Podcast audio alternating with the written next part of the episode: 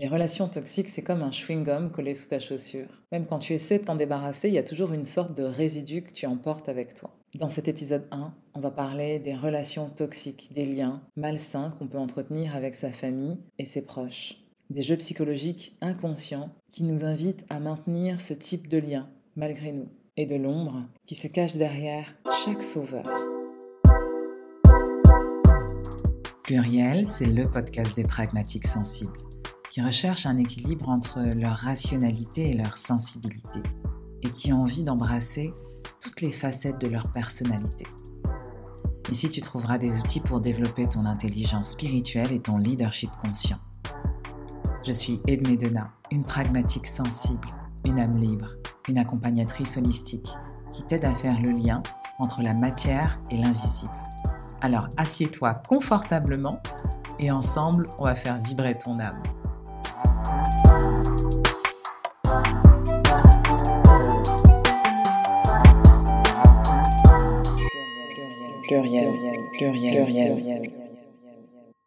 Avant de commencer cet épisode, j'avais envie de te dire qu'on va faire une différence aujourd'hui entre les personnes toxiques et les relations toxiques. Et mon parti pris, c'est qu'on ne parlera pas des personnes toxiques. Tu sais, celles qui souffrent d'un trouble de la personnalité narcissique ou encore qui peuvent avoir des pensées perverses et qui prennent du plaisir à faire souffrir l'autre, à détruire les liens et qui n'ont aucune empathie face à la souffrance des autres. Et c'est un parti pris tout simplement parce qu'en face de toi, tu as une personne qui est malade, qui souffre d'une pathologie, avec qui tu ne pourras jamais réparer la relation. Et face à ce type de personne, selon moi, la meilleure solution, c'est de fuir. Et ce que j'avais envie de te dire aussi, c'est que si tu as déjà rencontré ou entretenu une relation avec ce type de personne toxique, malade, ce que je te recommande, c'est d'aller consulter un professionnel pour comprendre ce qui s'est joué à l'intérieur de cette relation pour toi et pour identifier ce qui a probablement été cassé chez toi, pour réparer l'estime que tu as toi-même et pour repartir sur des relations plus saines avec toi-même et avec les autres. Et ce que j'aimerais te dire également, c'est que ce qui a pu se passer à l'intérieur de cette relation avec cette personne perverse, narcissique, toxique, ce n'est absolument pas lié à ton comportement ou à une erreur de ta part. Voilà, c'est dit. Laissons place maintenant à l'épisode 1 de Pluriel Podcast. Pluriel, pluriel, pluriel. Pour moi, la relation toxique, ça renvoyait la relation qu'on avait avec un pervers narcissique. Et ce terme, il est tellement galvaudé, on l'utilise euh, à tort et à travers de nos jours. Tout le monde en parle, mais personne ne sait vraiment de quoi il s'agit. Et je ne sais pas pourquoi, mais j'assimilais l'emprise qui existe dans la relation toxique vraiment à la relation amoureuse. Et comme j'avais jamais vécu ce type de relation avec un homme, je me sentais pas concernée par le sujet. et je rigole parce que souvent, quand on se sent pas du tout concerné par le sujet, on est en plein dedans. Alors ça n'a pas été le cas dans mes relations amoureuses, mais depuis mon plus jeune âge, j'entretiens des liens toxiques avec des personnes qui sont pas forcément toxiques. Et ces liens toxiques, ils, ils s'expriment dans quel champ? Dans le champ familial, bien sûr. Donc, vous voyez la puissance du déni. On voit que ce qu'on a envie de voir. Et ce qui nous dérange, on tourne la tête. En tout cas, ça, a été euh, ma devise pendant longtemps, sûrement pour éviter de souffrir. Et nos blessures, elles vont agir comme des filtres hein, qui vont euh, euh, nous empêcher de voir des évidences. Quand je me suis décidée à entamer un vrai travail sur moi-même, je dis vrai travail parce que j'allais toutes les semaines en thérapie, après 18 mois de thérapie, je me prends conscience que la plupart des rapports dans ma famille sont dysfonctionnels. Bon, ça dire comme dans beaucoup de familles. Mais non, je vous assure, il y a des familles où ça se passe quand même plus ou moins normalement et où on ne rentre pas dans des rapports comme ça qui sont toxiques, parfois pervers, euh, parfois très violents. Et certains liens que j'entretenais, malgré moi, étaient toxiques. Et donc j'ai dû prendre de la hauteur sur euh, les relations qui jouaient à l'intérieur de ma famille et aussi avoir cette prise de conscience que ça entachait l'estime que j'avais de moi-même et que j'étais pas forcément la personne que j'avais envie d'être à l'intérieur de ma famille. Et surtout, il y a quelque chose qui m'a mis une claque quand je l'ai réalisé, c'est que tout n'est pas tout noir ou tout blanc. Il y a vraiment énormément de nuances de gris qui peuvent prendre différentes formes. Et le propre du lien toxique, c'est qu'il va mettre en place un jeu psychologique.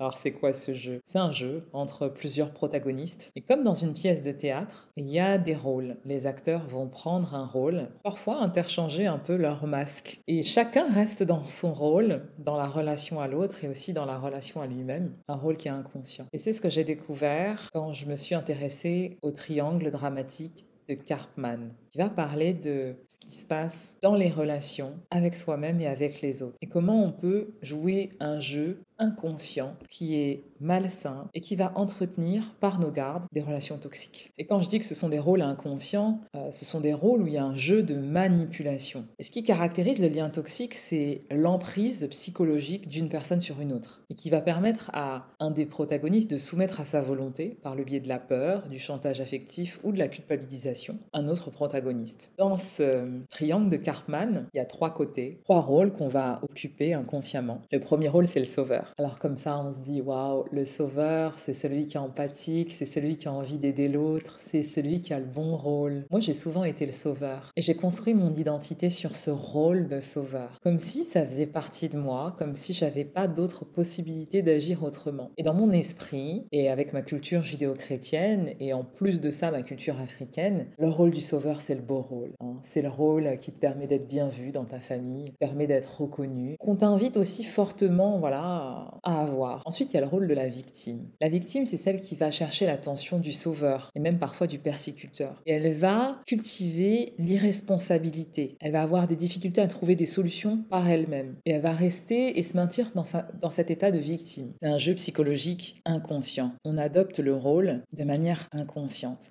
Et le fait d'être dans ce rôle de victime, de persécuteur ou même de sauveur invite l'autre à adopter un autre rôle pour rester dans ce triangle dramatique qui nous inspire comme un vortex. Puis on a le persécuteur. Pour le commun des mortels, c'est quoi? C'est le méchant, celui qui va dominer, qui va critiquer, qui va agresser, qui va harceler la victime et qui va souvent justifier sa violence par son passé de victime ou par le fait que en face de lui, il y a une victime qui cherche que ça. Ah, alors vous l'aurez compris, ces trois rôles, bah, il y a des beaux rôles et des mauvais rôles. C'est ce que je pensais au départ. En réalité, il n'y a aucun rôle qui est meilleur qu'un autre. Pourquoi? Parce que dans ce triangle de Karpman, ce triangle dramatique, il s'appelle pas dramatique pour rien. C'est qu'il n'y a aucun beau rôle. Du coup, quand j'ai découvert ça, j'étais un peu perplexe. J'avoue que ça m'a un peu dérangé parce que moi, j'avais tellement construit mon identité sur ce rôle de sauveur, sur cette personne qui est empathique, qui se sacrifie, qui est dans l'abnégation pour sa famille, qui a pas le choix, mais qui a envie de sauver les autres. Et là, j'ai compris qu'une partie de moi déresponsabilisait l'autre, l'infantilisait, et pouvait même, sans m'en rendre compte, créer un état de dépendance affective chez l'autre. Et ça, pour moi, ça a été une révélation. Ça a été difficile de regarder mon ombre. Parce que derrière chaque sauveur, il y a cette ombre qui plane, qui fait que on n'a pas envie de se regarder en face, on n'a pas envie de se demander quels sont nos véritables besoins. Parce que ça, ça nous mettrait face à des choses qui nous dérangent, face à des choses qui vont pas être faciles à accepter pour notre psychisme. Donc qu'est-ce qu'on fait? On préfère s'occuper des autres, on préfère encore se sacrifier pour les autres. Et ça, c'est beaucoup plus gratifiant et c'est beaucoup plus facile pour son psychisme d'aller vers ça. Il y a toujours un bénéfice caché dans nos actions.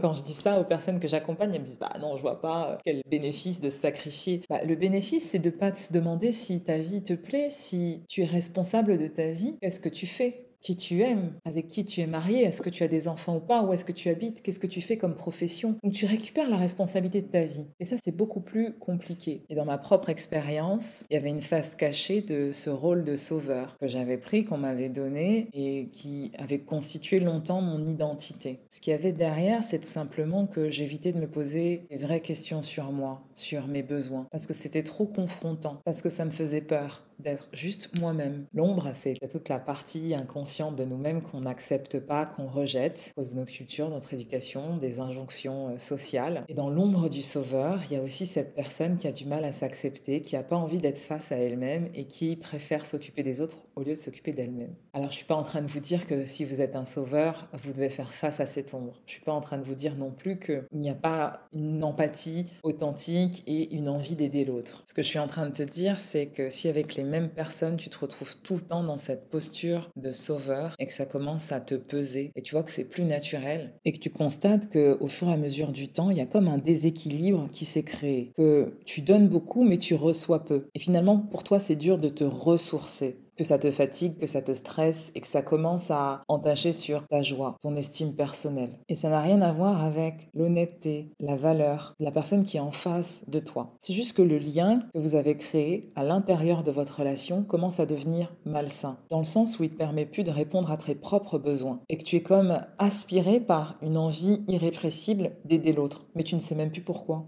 Ça remet pas en cause tes valeurs humaines, ton empathie, ta bienveillance, ton envie d'aider, mais c'est peut-être qu'il y a une motivation inconsciente qui va au-delà de tes valeurs humaines. Et ça, c'est OK aussi. Faut juste en prendre conscience et prendre de la hauteur pour récupérer sa liberté. Et que tous tes agissements partent du cœur et pas d'une autre énergie. Et quand on a toujours agi de cette manière en tant que sauveur et qu'on a été valorisé pour ça, c'est hyper dur de se dire ça, de se poser la question. C'est hyper dur de prendre de la hauteur sur cette situation sans se juger et sans culpabiliser.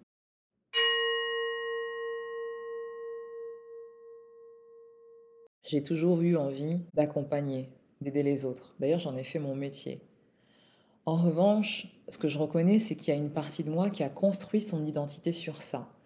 Et que Certes, j'ai pris un rôle qu'on m'a invité à prendre, mais je me suis maintenue dans ce rôle, je me suis perdue dans ce rôle, et que c'était beaucoup plus facile pour moi d'être dans ce rôle que d'être face à mon ombre. Et j'ai dû reconnaître que tout n'était pas tout blanc ou tout noir, qu'il y avait toutes ces nuances de gris aussi à l'intérieur de moi, et que je pouvais être une personne désagréable, pas forcément compréhensible. Un, il n'y a aucun bon rôle, donc aucun rôle n'est meilleur qu'un autre. La deuxième chose, c'est que je peux changer de rôle à ma guise, ou plutôt à la guise de mon inconscient. Et souvent, le sauveur peut devenir un persécuteur, de manière inconsciente ou parce que la victime le considère comme un persécuteur. Alors il y a deux situations que moi j'ai vécues. La première, de manière inconsciente, c'est de devenir persécuteur euh, en ayant une attitude de domination, de critiquer, peut-être d'être violente aussi verbalement, et de sans m'en rendre compte, créer ou maintenir tas de dépendance de la personne qui jouerait la victime. Et ça, ça a été vrai avec des membres de ma famille. Vous pouvez deviner que se rendre compte de ça, c'est jamais simple et c'est difficile de se regarder et de se dire waouh, bah, j'ai pu aussi avoir, c'est aussi une facette de ma personnalité. Et c'est ok. C'est pas ok de se maintenir dans cet état, mais c'est ok de passer par ces étapes psychologiques parce que c'est la réalité. Parce qu'on n'est pas à 100% gentil, on n'est pas à 100% méchant. Et à dire vrai, la plupart du temps, la question n'est pas là. Il s'agit plus de blessures émotionnelles et dans la relation à l'autre et dans la relation à soi-même, chacun va venir appuyer sur ses blessures. Et on va rentrer dans des jeux psychologiques inconscients. Et ça va même plus loin. Cette connexion à nos blessures émotionnelles va faire que inconsciemment, on va aller créer, rechercher, alimenter toutes les situations qui vont nous pousser à revivre ces blessures émotionnelles, jusqu'au moment où on arrive à les transcender et à se détacher d'elles. Et on n'a pas à être dans le jugement par rapport à ça. C'est juste que ce sont des jeux psychologiques inconscients. C'est une danse qui va se danser à deux, à trois. Et finalement, comment on sort de ces relations toxiques? Bien quand on élève son niveau de conscience, qu'on prend de la hauteur et qu'on arrive à décoder ce qui se passe à l'intérieur de la relation au-delà de l'amour qu'on peut avoir pour quelqu'un. Alors peut-être que vous posez la question de savoir si vous êtes dans une relation toxique avec certaines personnes, si vous entretenez des liens qui commencent à se transformer, qui commencent à vous déranger. Et pour ça, il y a des signes qui ne trompent pas. La première chose, c'est de voir comment vous vous sentez après avoir eu un échange ou passé un moment avec ces personnes. Est-ce que vous sentez ressourcé? Est-ce que vous sentez en joie? Ou est-ce que vous sentez que l'atmosphère est dense? Comme si vos pensées étaient négatives, dévalorisantes, comme si vous étiez démotivé, fatigué, comme si elles vous avaient pompé toute votre énergie. Et c'est ce qui se passe dans le cadre de relations toxiques, même avec des gens qu'on aime beaucoup. Alors vous avez quelques signes qui ne trompent pas. Il y a des signes qui sont évidents. La personne vous fait peur. Vous sentez qu'elle a une emprise sur vous. Elle vous manque de respect. Et vous trouvez des raisons valables pour ce manque de respect. Il y a aussi les personnes qui parlent de vous comme si vous n'étiez pas là à d'autres personnes alors que vous êtes présente. Comme si elles niaient votre existence et votre valeur. Ou les personnes qui vous demandent de faire passer leurs propres besoins avant les vôtres, sous peine de colère, de jalousie, de réprimande, de chantage affectif. Ou encore des personnes qui vous demandent de faire des choses qui ne correspondent pas à vos valeurs, à vos priorités. Et puis vous avez euh, des personnes de vos familles, des proches, qui peuvent même nier une partie de votre identité, sans même le conscientiser. Des enfants métis, par exemple, vous pouvez avoir une partie de la famille qui va parler de l'autre nationalité dont vous faites partie intégrante, puisque vous avez un parent de cette nationalité, avec dénigrement ou de manière très négative, sans même se rendre compte que ça peut vous toucher. Voilà, ce sont autant de symptômes, autant de signes euh, qui peuvent vous permettre d'identifier qu'il y a quelque chose de malsain qui s'installe dans la relation et que si ça perdure et ça s'accentue, vous allez développer un lien toxique, une relation toxique, même si vous aimez ces personnes, même si vous avez le même sang. Alors comment on passe du triangle dramatique au triangle vertueux qui permet l'épanouissement? Eh on va partir de cinq postulats de base qui vont permettre de transformer nos perceptions et nos paradigmes. Le premier postulat, c'est le plus compliqué, c'est d'accepter que je ne peux pas transformer la relation tout seul. Je peux sortir de la relation toxique, mais je ne peux pas améliorer la relation uniquement en travaillant sur moi-même et en modifiant ma perception. J'ai besoin de l'autre. Parce que dans une relation, on est à deux. Et si l'autre a décidé qu'il n'y avait aucun problème dans la relation et qu'il ne voulait rien changer, alors je n'ai pas d'impact. Et je dois accepter de sortir de cette relation et de me préserver. Ça, c'est le premier postulat. Le deuxième postulat, c'est je suis le seul responsable de mon bonheur, comme les autres sont responsables du leur. Le troisième, je n'ai pas d'obligation de répondre aux besoins des autres, sauf si j'y ai consenti explicitement. Et on verra que la plupart des cas, je ne consens pas à cette obligation. Soit on me l'impose, soit je me sens comme obligé d'y répondre. Quatrième postulat, Faire passer ses besoins avant ceux des autres est un acte d'amour envers soi-même. Et là, on remet en cause la notion d'égoïsme traditionnel qui peut exister dans l'inconscient collectif. Cinquième et dernier postulat, je ne peux pas aimer l'autre sainement si je ne m'aime pas moi-même et si je ne prends pas soin de moi. Ce nous invite à se remettre au centre et à prendre soin de nous. Et du coup, dans, dans ce triangle vertueux qui permet l'épanouissement, on va transformer les trois rôles. Et du coup, ces cinq postulats de base vont permettre de transformer la perception qu'on a de la relation, d'apporter d'autres codes dans nos interactions et de transformer les trois rôles du triangle dramatique pour passer à un triangle vertueux qui permet l'épanouissement et la responsabilisation de chacun. Et là où dans le triangle dramatique il y avait du déni dans le rôle de chacun, on va passer à de l'acceptation et de la clairvoyance. Le rôle du sauveur va devenir un observateur, alors que le sauveur aidait les autres pour se valoriser. L'observateur va questionner, va inviter à réfléchir, il va représenter dans ce triangle vertueux la conscience, alors que la victime subissait, se plaignait, s'apitoyait. Dans le triangle vertueux, elle va devenir un créateur, quelqu'un qui reprend sa liberté d'agir, de penser, et qui va prendre ses responsabilités, prendre la responsabilité de sa vie. Alors que le persécuteur, jugé, critiqué, rabaissé, persécuté, il va devenir un challenger, quelqu'un qui va permettre aux autres de déployer leur puissance et ceci en identifiant les axes d'amélioration factuels qui vont permettre à l'autre d'aller vers son développement et de se challenger. Pluriel, pluriel, pluriel, quand j'ai voulu sortir de ces liens de dépendance, de ce rôle du sauveur dans ma famille. Qu'est-ce qui s'est passé? Les personnes qui occupaient le rôle des victimes ne m'ont pas laissé faire. Elles m'ont tout de suite passé dans le rôle du persécuteur, en disant mais, mais tu nous laisses, tu es égoïste, tu ne considères pas ta famille, tu t'en fous de nous. Et voilà, trouver plein d'excuses, de culpabilisation, de peur, pour finir par une exclusion du système, où j'ai été complètement rejeté parce que je refusais de jouer le rôle du sauveur. Et j'ai commencé à avoir une attitude responsabilisante face à l'autre. C'est-à-dire que je suis là pour toi, je suis là pour te soutenir, mais je ne peux pas faire les choses à ta place. Et ton bonheur ne dépend pas de moi. Donc vous imaginez que quand vous avez passé 30 ans à occuper ce rôle du sauveur, à être dans le sacrifice, dans l'abnégation, à vous rendre malade, à entacher votre santé pour pouvoir aider des personnes qui des fois ne vous ont rien demandé, hein, parce qu'on est bien d'accord. Moi, j'ai aidé des personnes de ma famille qui ne m'avaient absolument rien demandé. Oui, bien sûr, il faut trouver un juste milieu. C'est important de trouver cet équilibre. C'est normal dans, dans un clan de se soutenir, d'apporter de l'aide dans des situations d'urgence. Mais ce que j'ai appris avec le recul, c'est que c'est important, à part une personne qui est dans un état critique ou un enfant, par exemple, c'est important d'avoir une demande de l'autre avant de l'aider. Waouh Et ça, je vous dis ça avec le cœur à la fois lourd et léger.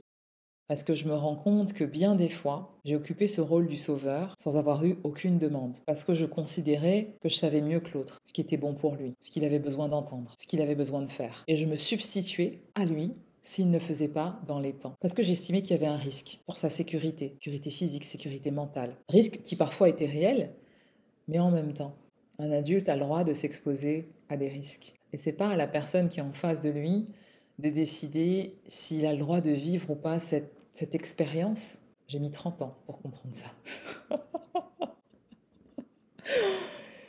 Je rigole, mais c'est parce que c'est comique, parce qu'on nous enseigne pas ça à l'école. On nous apprend pas à avoir des relations qui sont équilibrées, gagnant-gagnant. On nous apprend pas à avoir des relations où tout le monde prend sa responsabilité. Moi, j'ai été élevée dans une famille où tous les rôles étaient inversés, où les enfants pouvaient prendre la place des parents et les parents pouvaient prendre la place, euh, euh, la place de qui? Des enfants, enfin, où même les parents étaient absents. Mes parents ont fait ce qu'ils pouvaient avec les moyens qu'ils avaient. Ça sert à rien d'être dans le regret ou d'être dans euh, l'amertume. Pourquoi?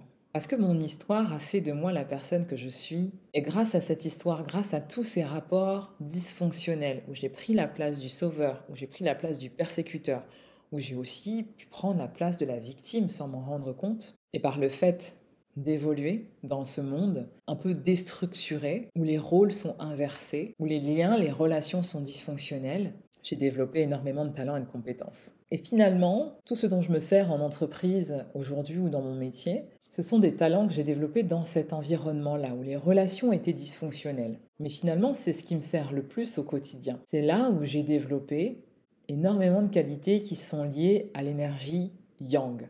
Et c'est là où aussi s'est créé le déséquilibre entre mon féminin et mon masculin. Parce que vous savez que dans la philosophie orientale, on dit que toute chose qui existe est composée du yin et du yang, de l'énergie donc du féminin, qui est l'énergie où on prend soin, la créativité, la réception, la spiritualité, la joie, l'amour, les émotions, et le yang, la structure, l'organisation, la planification, la force, la puissance. Et chacun de chaque individu a en lui ces deux énergies, le yin et le yang finalement, je me suis rendu compte que cet environnement déstructuré avait créé un déséquilibre, que je ne m'autorisais pas à explorer ma vulnérabilité, à exprimer ma sensibilité, mes émotions, parce que je ne me sentais pas en sécurité non plus. Donc j'avais pas un espace safe pour exprimer cette énergie yin, tout mon féminin. Et donc je me suis tournée vers le masculin parce que j'avais besoin de structure, j'avais besoin de planifier, j'avais besoin de choses tangibles sur lesquelles me reposer. J'avais besoin de quelque chose de rationnel, de cartésien, pourrait me rassurer et que mon mental pourrait comprendre. Et du coup en thérapie et aussi quand j'ai commencé ma formation de coaching, j'ai découvert ce joli triangle dramatique dans lesquels on porte des masques, dans lesquels on rentre dans des jeux psychologiques et je me suis aperçue que c'était vraiment très courant dans ma famille, que malgré moi, je, bah, je jouais avec ces rôles et que je rentrais dans la danse parce que c'est une danse qui se danse à deux. Et ça a été très difficile d'en sortir, particulièrement avec euh, les parents, les frères et sœurs et, et de pas ressentir cet énorme sentiment de culpabilité qu'on essaie euh, de vous coller à la peau, de peur aussi d'être rejeté. Ça m'a renvoyé directement à une blessure émotionnelle, à une blessure de l'âme qui est si je suis moi-même, je vais être rejeté. Et puis je me suis posé la question, qui suis-je quand je n'aide personne? Et là, c'est la claque. Je ne savais pas. Je savais tellement pas que j'en ai fait mon métier, donc j'ai peut-être arrêté d'aider, on va dire, les gens euh, dans ma famille à avoir des rapports un peu plus équilibrés, en tout cas euh, pour ceux avec qui je suis encore en contact, passer à un niveau professionnel où je suis payée pour accompagner les gens et pas forcément pour les aider. Le fait d'être coach, accompagnatrice, hypnologue, ça m'a aidé dans cette posture de je peux accompagner l'autre vers son chemin intérieur, vers une transformation, mais ces résultats ne dépendent pas de moi. En devenant coach, j'ai rendu la responsabilité à l'autre. Je suis là, à côté de lui, peut-être pour lui apporter certaines lumières, éclairer un chemin, mais je suis pas là pour faire le chemin à sa place. Et ça, ça a été tellement salvateur il y a aussi eu un long chemin de tristesse et d'acceptation, comme une sorte euh, de deuil, d'accepter que les rapports avec ma famille étaient dysfonctionnels et que j'entretenais des liens toxiques avec des personnes qui certes sont dans mon cœur, mais qui soit les liens que nous entretenons à deux ou à trois sont vraiment toxiques, c'est-à-dire euh, soit des rapports de dépendance ou des rapports qui reposent vraiment sur la peur, la culpabilisation et qui euh, nous amènent à avoir une estime personnelle qui a été entachée par ça, une confiance aussi une légèreté de l'âme qui a été compliquée à préserver dans des rapports de liens toxiques. Et j'ai dû aussi accepter bah, que d'un autre côté, il y avait des pervers, qu'il y avait des vraies personnes toxiques dans ma famille, et que ces personnes-là, j'avais le droit de m'en éloigner, d'éloigner ma descendance aussi, mes enfants, de ces personnes. Quand il y a cette morale judéo-chrétienne qui vous dit de tout pardonner et de reconnaître votre sang, vous avez toujours ce rapport de culpabilité qui est là, cette boule au ventre. Vous vous dites, je suis une mauvaise personne. Et quand vous êtes en minorité à penser comme ça dans le clan, c'est très compliqué de maintenir cette posture de préservation. Ce que j'ai envie de vous dire, c'est que vous avez le droit de penser à vous. Vous avez le droit de préserver votre santé et que vous n'avez pas besoin de vous sacrifier pour votre famille. Vous pouvez tout à fait être là, disponible, mais en posant des limites. Tout est dans la recherche d'équilibre. Et ceux qui vous disent le contraire sont des personnes qui sont égoïstes. Parce que souvent, quand on essaie de sortir de ce triangle dramatique et de ces liens toxiques familiaux, on nous dit qu'on est égoïste, qu'on ne pense qu'à nous parce qu'on pense à notre santé, on pense à s'amuser, parce qu'on a envie de vivre, et on n'a pas envie de plonger dans les dramas familiaux, dans la noirceur. On n'a pas envie d'aller dans les abysses, et on nous le reproche, on nous culpabilise. Et cette notion d'égoïsme, elle est hyper intéressante. Je me suis questionnée dessus. Et c'est ça qui a fait que j'ai eu un shift à un moment. Je me suis dit, oh oh, là, il y a quelque chose qui va pas. Il y a quelque chose qui est inversé, qui fonctionne pas dans le bon sens. Et ce cheminement, il est venu parce que j'ai lu euh, deux livres de Lise Bourbeau. Le premier, c'est La puissance de l'acceptation. Et le deuxième, c'est Écoute ton corps. Et ce qui est intéressant dans ces ouvrages, c'est qu'elle va revisiter la notion d'égoïsme qui est portée par l'inconscient collectif. C'est-à-dire que souvent, celui qui paraît comme égoïste dans la société, c'est une personne qui pense à ses propres besoins. Élise Bourbeau nous dit que l'égoïste, c'est celui qui impose à l'autre de prendre en compte ses propres besoins avant les siens. Et ça, j'ai trouvé que c'était hyper intéressant. Parce que clairement, ça vient en rupture, ça vient tordre le cou à la notion d'égoïsme qui est porté par l'inconscient collectif. Et ça, j'adore. Bon, après, naturellement, il y a un juste milieu à trouver. On ne vous demande pas d'être égocentré. Pluriel, pluriel, pluriel, pluriel. Mais comment pouvez-vous aider l'autre, aimer l'autre correctement, sainement, si vous ne pensez pas à vous en premier? Je ne vous parle pas des exceptions où on est dans des situations d'urgence. Je vous parle de la vie en général, même quand on est parent. Comment on veut élever des enfants dignement, sereinement, sainement? Si on ne s'aime pas nous-mêmes, si on ne prend pas le temps de vivre Quel exemple on va donner à nos enfants? Le problème, c'est que c'est pas du tout l'éducation que j'ai reçue. Moi, j'ai été élevée dans une éducation qui est culpabilisante, responsabilisante. Et à la fois, cette responsabilité et cette culpabilité, elle est un peu à la carte. Dans le système, il y a des personnes qui jouent pas du tout le jeu. Souvent, ce sont des hommes et ils sont absolument pas exclus. Quand je me suis rendu compte de ça, je me suis dit mais quelle escroquerie ce truc. Alors les femmes sont censées être euh, parfaites sous tout rapport, travailler, avoir des enfants, prendre la place du chef de famille, mais elles n'ont droit à aucune erreur. Les règles du patriarcat amplifiées par la culture africaine. C'est une violence quand vous le vivez. Je j'ai pris du temps à me rendre compte de ça. Et tout a commencé à un moment où j'ai refusé de prendre mon père chez moi. Alors bien sûr, j'ai trois frères et sœurs, hein. je suis la, troisième d'une fratrie de quatre enfants. Les autres n'ont absolument pas eu euh, l'idée de prendre mon père chez lui, mais par contre, ça les a dérangés que moi je le prenne pas, parce que j'étais considérée comme étant la plus responsable. Pourtant, je suis pas l'aînée, hein. parce que j'étais considérée comme celle qui avait réussi sa vie, celle qui avait le plus d'argent, et que j'étais vraiment une égoïste. Et moi, je me suis dit, non mais je m'en sors déjà pas avec mon mari, mon enfant, euh, mon travail, je vais pas en plus prendre mon père chez moi. J'ai absolument pas refusé de l'aider. Et c'est ça le pire. Et c'est là où on voit les rapports qui sont dysfonctionnels. C'est-à-dire que chacun va proposer une aide à la hauteur de ce qu'il a envie de donner. Ça part du cœur. Et mon cœur me disait, aide ton père. Aujourd'hui, je l'aide toujours. Je l'aide à ma manière. Et aider quelqu'un, ça doit partir du cœur, ça doit pas partir de la peur, ça ne doit pas partir de la culpabilité. Chacun fait ce qu'il peut et ce qu'il estime juste par rapport à ce qu'il y a dans son cœur, par rapport à ce que lui dit son âme. Et aujourd'hui, je suis en paix avec ça. Mais c'est ce qui a créé beaucoup de conflits à l'intérieur de mon clan. Et je me suis aperçue, très tardivement, que les gens me demandaient de faire des choses que eux-mêmes n'étaient pas prêts à donner. Et là, ça leur semblait tout à fait normal. Et je me suis posé la question, mais pourquoi? Pourquoi ont-ils cette attitude avec moi? Bah, Parce que je les ai habitués à ça. Parce que je les ai déresponsabilisés pendant des années. J'ai joué le jeu du triangle dramatique, où je tenais bien mon rôle de sauveuse, où ce rôle de sauveuse me nourrissait. Du coup, quand j'ai voulu sortir et que j'ai dit non, je pose mes limites, Là, ce que vous me demandez, ça va mettre en péril ma santé, mon foyer, ma famille. Ma famille au sens de mon mari, mon enfant, mes enfants. Ça va mettre en péril tout ça. Je ne suis pas capable de l'assumer et je n'ai pas envie de l'assumer. Et c'est OK. Et c'est vraiment oser affirmer ses limites, ses besoins.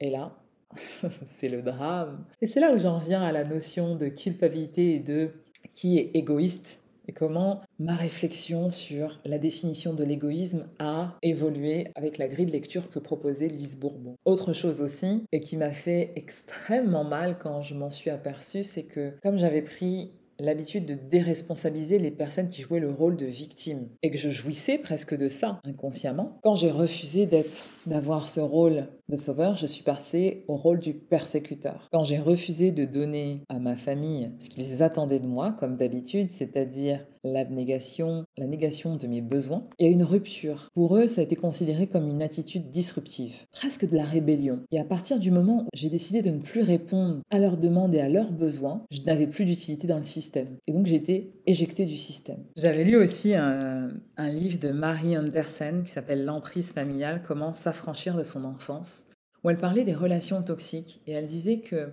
que quand des personnes de notre famille, de notre clan ne nous parlent plus parce qu'on a arrêté de leur donner quelque chose, c'est que ce n'était pas un rapport d'amour qu'on avait. C'était un rapport consumériste, un rapport utilitaire. Et là, vous imaginez la violence du truc quand je me rends compte de ça. Quand je me rends compte que 90% des relations que j'avais dans ma famille, avec les membres de ma famille, étaient utilitaires. C'est très très violent.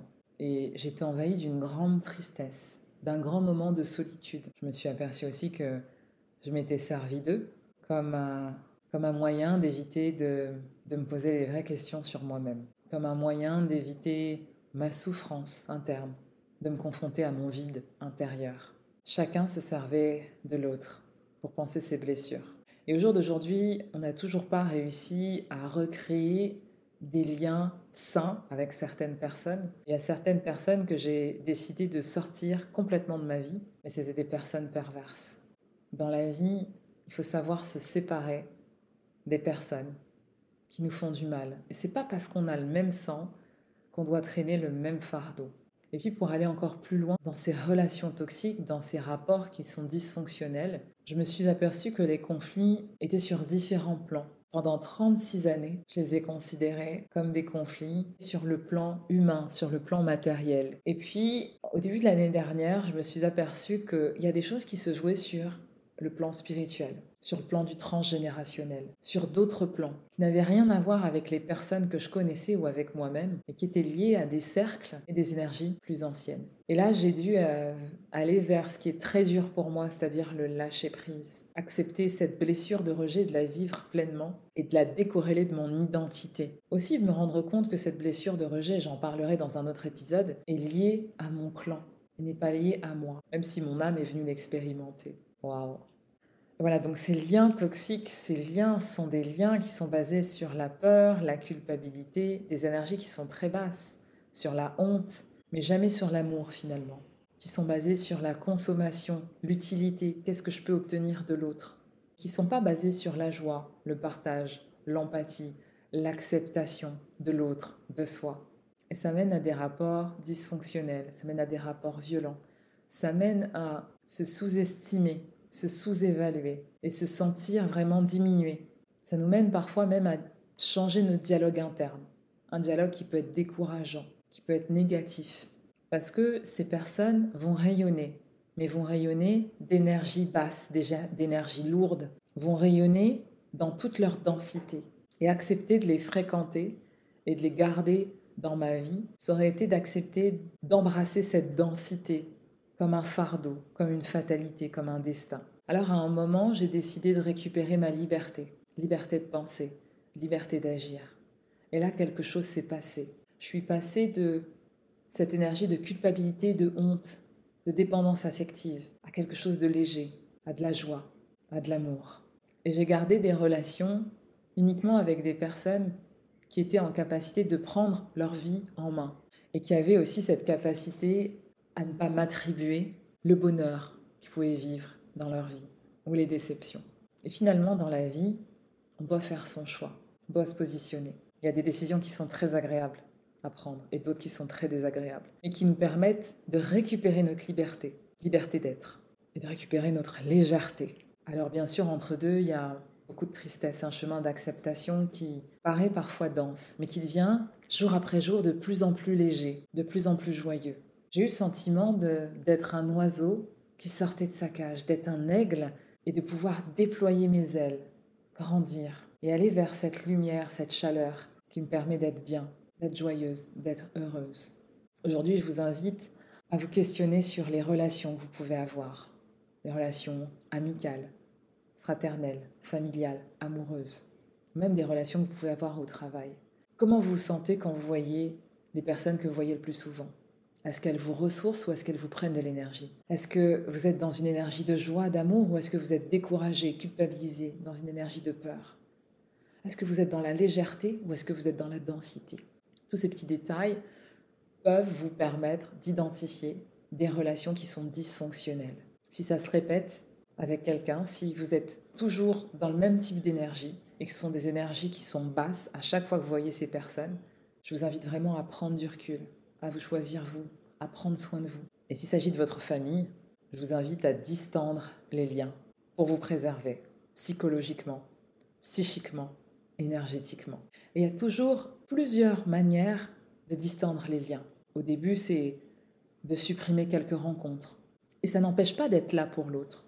On peut trouver l'aide d'autres membres de sa famille, on peut faire livrer des courses, on peut prendre une aide ménagère, qui va faire qu'on sera moins en contact avec ces personnes-là. Et puis il y a la deuxième catégorie de personnes qui, elle, est perverse. Et c'est pas le lien que vous allez entretenir avec elle qui sera toxique, c'est la personne qui sera toxique. Et qui, juste à son contact, va remettre en cause votre intégrité physique et psychique. Et dans ce cas-là, c'est sans appel. Fuyez. Choisissez-vous. Récupérez votre liberté. Et construisez-vous une vie où vous allez être en sécurité et où vous allez pouvoir déployer vos ailes. Vous allez pouvoir être infiniment heureux. Alors le message que j'ai envie de vous passer aujourd'hui, c'est choisissez-vous par amour pour vous.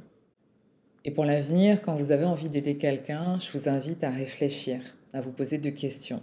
La première, c'est de quelle position vous partez? Est-ce que vous considérez que vous êtes l'égal de cette personne que vous avez envie d'aider? Ou est-ce que vous considérez que vous êtes supérieur à l'autre? Ça, c'est la première question que vous pouvez vous poser. Si vous vous retrouvez dans une situation où vous êtes d'égal à égal, est-ce que vous avez une demande, une demande d'aide en face de vous?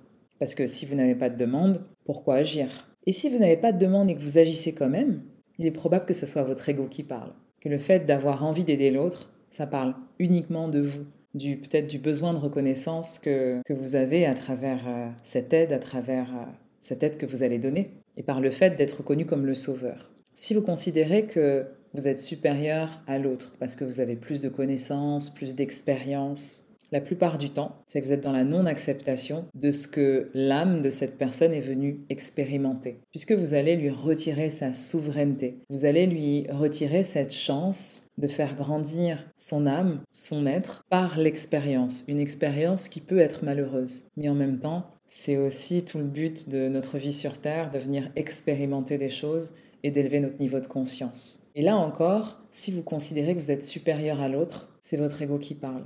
Et ça, c'est l'ombre qui peut se cacher derrière chaque sauveur. Donc la prochaine fois que vous avez envie d'aider quelqu'un, excepté les cas d'extrême urgence, je vous invite vraiment à vous poser ces questions. Est-ce que vous agissez d'égal à égal ou est-ce que vous considérez supérieur à l'autre? Et est-ce que vous avez une demande?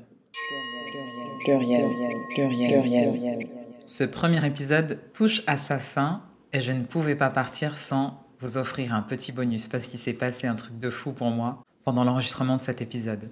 Ce que je vais vous raconter, ça illustre comment deux mondes coexistent, comment le monde de l'invisible et le monde de la matière vont interagir l'un sur l'autre et comment parfois ce qui n'est pas palpable va avoir un effet direct sur la matière.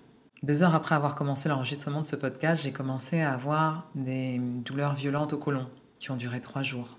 Et comme je vous le disais, avant j'étais absolument pas connectée à mon corps, mais aujourd'hui j'observe chaque sensation, chaque émotion pour comprendre le message qu'elle est venue m'amener. Et comme à chaque fois quand j'ai une douleur au corps, je regarde un ouvrage de Christian Flech qui s'appelle Le décodage biologique des maladies et qui nous donne une sorte de grille de lecture des réactions, des troubles psychosomatiques. Et quand je regarde le côlon, je vois ça, enfin je lis ces lignes. Le côlon, c'est ce qui élimine ce qui a été jugé inutile par le corps ce qui a été jugé superflu, sale. Dans le côlon, il y a une notion de progression, de chemin à parcourir pour évacuer tout ce qui est inutile. Et que les pistes à explorer, en cas de douleur au côlon, c'est un conflit d'amour propre, une bagarre entre nous et nos préjugés.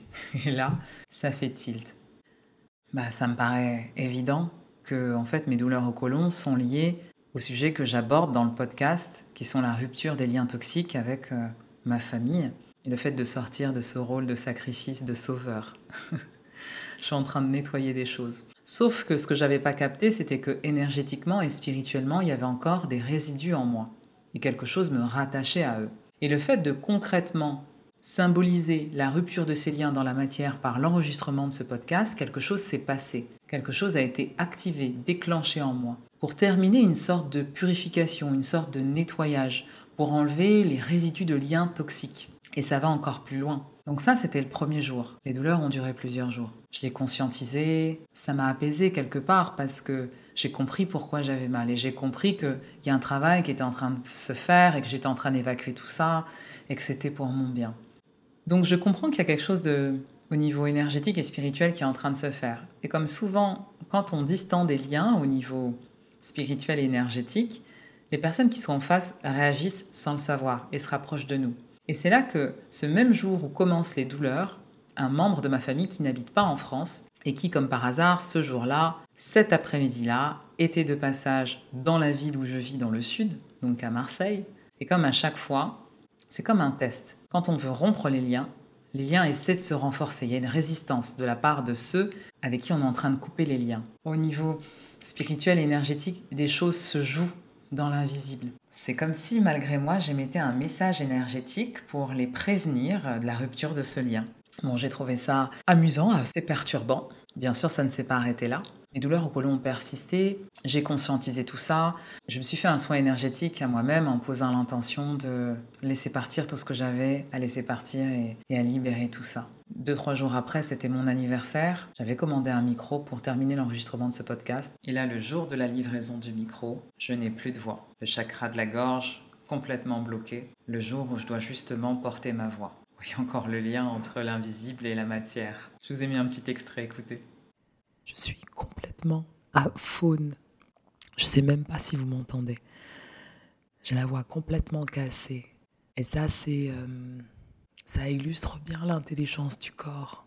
Parce qu'à travers l'enregistrement de ce podcast, je suis en train de me nettoyer et de transcender des blessures qui me permettent de rompre les, on va dire, les résidus de liens toxiques que je pensais avoir déjà euh, avoir euh, disparu.